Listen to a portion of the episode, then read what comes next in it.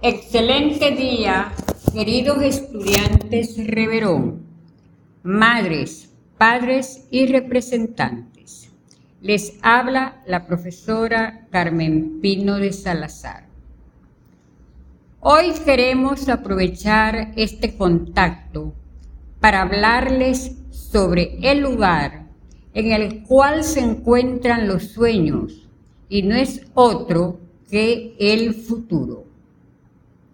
¿Te has sentado a pensar qué vas a hacer en el futuro? ¿Ya sabes qué vas a hacer durante lo que te queda de adolescencia? ¿Estás claro, por cierto, que la adolescencia es la etapa más genial de tu vida?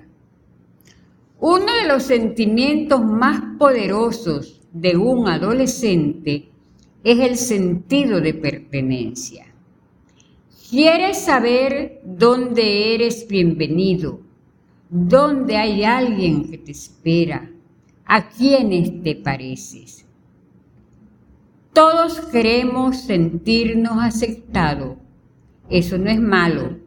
Lo importante es que no estés dispuesto a hacer cosas negativas para que te acepten en determinados grupos. Alguien que te pide que hagas algo malo para dejarte entrar a un grupo de cualquier naturaleza no puede ser bueno, te traerá problemas. Muchas veces un adolescente confunde solidaridad con complicidad, solo para tener amigos, para ser aceptado y sentir además que pertenece a un lugar o a un estatus de vida específico. La solidaridad es un valor que nace cuando una persona se preocupa por las otras. Cuando siente empatía frente a las necesidades de los demás. Cuando desea ayudar y tenderle la mano a un amigo.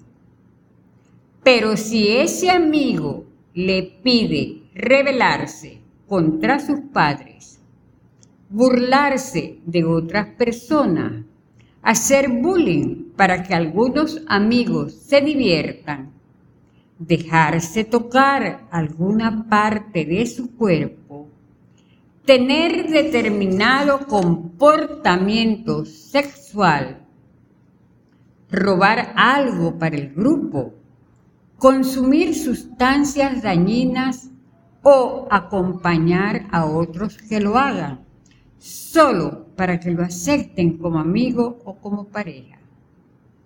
Cada adolescente debe entender que un verdadero amigo no te pide algo como eso y que hacer algo así no es solidaridad, es complicidad. Inclusive complicidad en delitos. Todos debemos tener presente que violar la ley tiene consecuencias judiciales.